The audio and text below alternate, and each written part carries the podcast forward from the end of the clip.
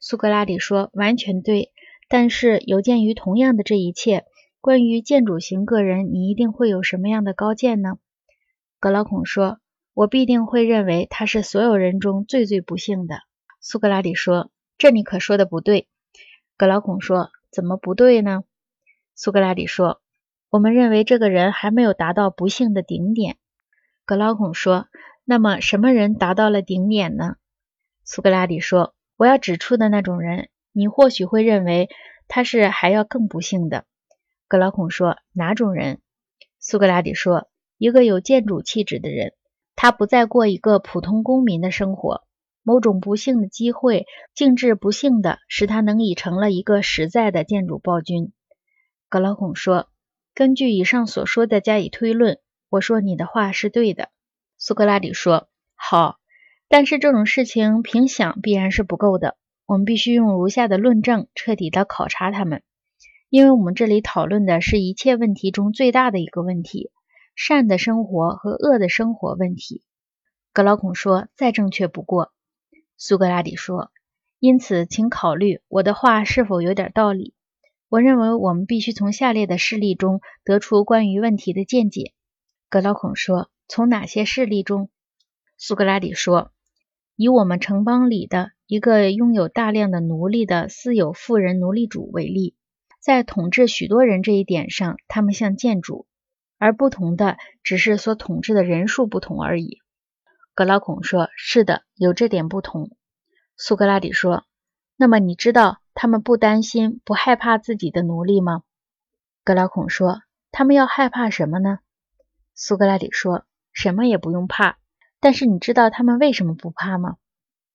格劳孔说：“是的，我知道整个城邦国家保护每一个公民个人。”苏格拉底说：“说得好。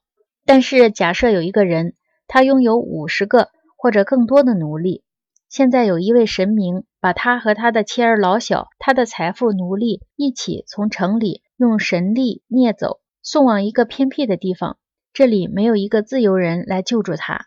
你想想看。”他会多么害怕，担心他自己和他的妻儿老小要被奴隶所消灭吗？格劳孔说：“我看这个恐惧是不能再大了。”格劳孔说：“我看这个恐惧是不能再大了。”苏格拉底说：“这时他不是必须要巴结讨好自己的一些奴隶，给他们许多许诺，放他们自由，虽然不是出于真心自愿，一致一变而巴结起自己的奴隶来了吗？”格劳孔说。大概必定如此，否则他就一定灭亡。苏格拉底说：“但是现在假设神在他周围安置了许多邻人，他们又是不允许任何人奴役别人的。如果有人想要奴役别人，他们便要处以严厉的惩罚。这时怎样呢？”格劳孔说：“我认为这时他的处境还要更糟，他的周围就全是敌人了。”苏格拉底说。这不正是一个具有我们描述过的那种天性，充满了许多各种各样恐惧和欲望的建筑陷入的那种困境吗？他是这个城邦里唯一不能出国旅行或参加普通自由公民爱看的节日庆典的人。虽然他心里渴望这些乐趣，但是他必须像妇女一样身居禁宫，空自羡慕别人能自由自在地出国旅游观光。格老孔说：“很对。”苏格拉底说：“因此，建筑型的人物既由于混乱在他内心里占据了优势，而造成了恶果。你因而判断他是最不幸的那种人。当他不再作为一个普通的私人公民，命运使他成了一个真正的建筑暴君。他不能控制自己，却要控制别人。这时，他的境况一定还要更糟。这正如强迫一个病人或瘫痪的人去打仗或参加体育比赛。”而不在家里治疗静养一样，格劳孔说：“苏格拉底呀，你比得非常恰当，说的非常对。”苏格拉底说：“因此，亲爱的格劳孔，这种境况不是最不幸的吗？建筑暴君的生活不是比你断定的最不幸的那种人的生活还要更不幸吗？”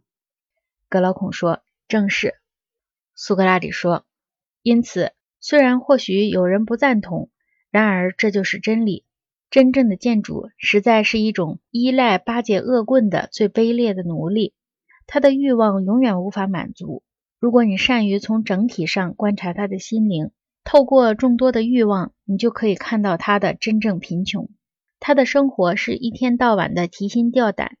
如果国家状况可以反映其统治者的境况的话，那么他像他的国家一样，充满了动荡不安和苦痛，是这样吗？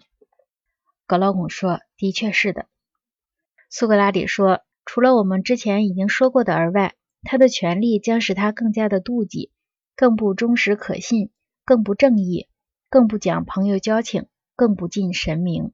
他的住所藏污纳垢，你可以看到。”结果，他不仅使自己成为极端悲惨的人，也使周围的人成了最为悲惨的人。格劳孔说：“有理性的人都不会否认你这话的。”